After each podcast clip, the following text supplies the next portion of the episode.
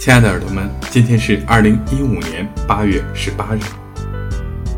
今天听到了这样一句话，叫做“沟通是为了传达爱愿”。无论是工作还是生活的场合，和人沟通的能力都十分重要。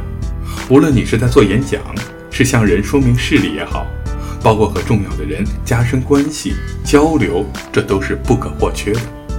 正因为如此，一定要明白这点：交流的目的是为了传达爱愿，对工作的爱愿，对人的爱愿，对物的爱愿，对项目的爱愿。不要忘记，交流的目的是为了传达这样一种感觉。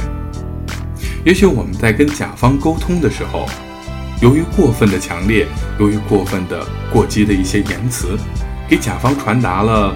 好像你不喜欢这个项目，好像你不喜欢做我们公司这样的一个设计，类似这样的一个感觉。但是这样会带来很多不好的后果，想必耳朵们会比小周更清楚。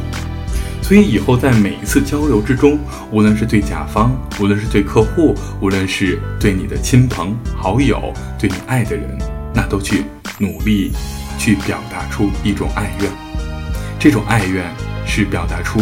我愿意和你在一起，去共同实现这样一个目标，这样一个最基本的内心想法。晚安，建筑师。